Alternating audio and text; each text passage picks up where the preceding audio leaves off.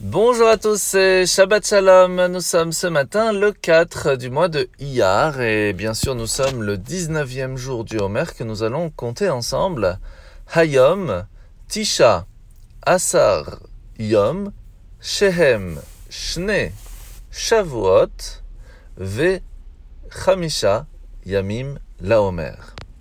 Alors aujourd'hui, nous sommes dans le Tanya, dans la continuation du chapitre 44, où l'Admour Zaken nous a expliqué hier que nous avons chacun d'entre nous la possibilité de ressentir un certain amour pour Dieu, mais même celui qui est le plus beau, celui qu'une personne va ressentir Dieu comme si c'était son Père, puisque c'est le cas, et qu'à ce moment-là, nous allons avoir l'envie de nous rapprocher de lui sans aucune condition, sans aucune attente, tout simplement parce que c'est notre Père. Est-ce qu'on peut vraiment ressentir cet amour? Oui, parce que c'est quelque chose d'ancré, c'est quelque chose que nous avons hérité puisque nous sommes véritablement les enfants d'Hachem. Et c'est pour cela que même si on arrive à ressentir un petit peu de cet amour, mais qui peut-être va être ressenti un peu comme hypocrite ou pas parfaite, on ne doit pas en faire tout un plat parce que tout simplement, ce n'est pas grave si on n'arrive pas à la ressentir de façon totale. Pour savoir tout simplement si elle est vraie, c'est si cela va nous amener à faire plaisir à notre Père. Si nous avons cette envie de lui faire plaisir, si nous allons prier, nous allons étudier, nous allons faire de bonnes actions, un peu comme un fils qui sort de prison et qui vient voir son Père qui est tout heureux. De la même façon, tant qu'on est ancré dans notre prison personnelle, que l'on s'est proprement créé dans notre façon d'agir au jour le jour, et qu'on sort de cela pour venir à la synagogue ce Shabbat par exemple, ou en faisant une bonne action, notre Père, qui va nous voir, le roi des rois, sera tout heureux de nous accueillir. Et c'est pour cela que chaque fois que l'on va lui préparer quelque chose, un endroit où il puisse résider à côté de nous, que ce soit à la maison, dans notre travail, en, en étudiant, en faisant un chapitre de Teilim, en mettant les téphilines, nous allons lui dire, nous voulons être à tes côtés. Viens toi aussi s'il te plaît, cela nous fera très plaisir. Et c'est ça ce que Dieu attend de nous au jour le jour.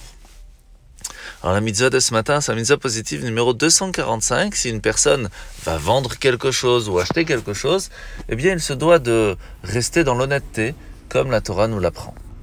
La paracha de la semaine, à la fin de la paracha de Tazria et Metzora, nous allons parler du fait que la lèpre peut toucher pas seulement la personne, mais elle peut aussi aller sur les murs de la maison. Et ce, pas seulement à cause du lachanara, de la médisance, mais aussi parce qu'une personne va trop chercher à embellir sa maison, et Hachem n'aime pas cela. Alors pour comprendre la raison, il y a une histoire très simple qui nous rappelle la compréhension de ce problème. Il y avait une fois un jour un homme très riche qui part en voyage pour aller voir le grand rabbi de la génération. Et arrivé là-bas, il tape à la porte, il rentre, et là il voit que dans la maison il n'y a vraiment pas grand-chose. Une table, un lit, une chaise, de quoi étudier, et c'est tout. Alors il pose la question au rabbi, mais Rabbi, où sont vos meubles? Alors le rabbi lui dit Et toi, où sont tes meubles? Elle dit Bah, ils sont chez moi à la maison. Hein. Euh, moi, là, je suis en voyage, donc je n'ai pas besoin de grand chose. Je suis à l'hôtel, je dors, j'ai une petite chambre, mais, mais je ne suis pas chez moi. le rabbi lui dit C'est exactement la même chose. Dans notre monde ici-bas, ce n'est qu'un couloir.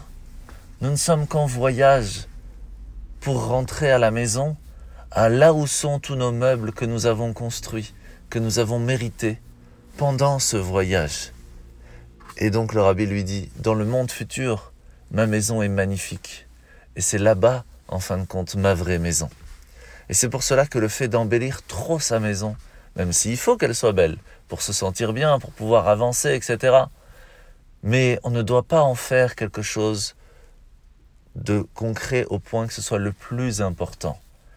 Parce que le plus important, c'est d'embellir son âme, sa famille et surtout le plaisir divin.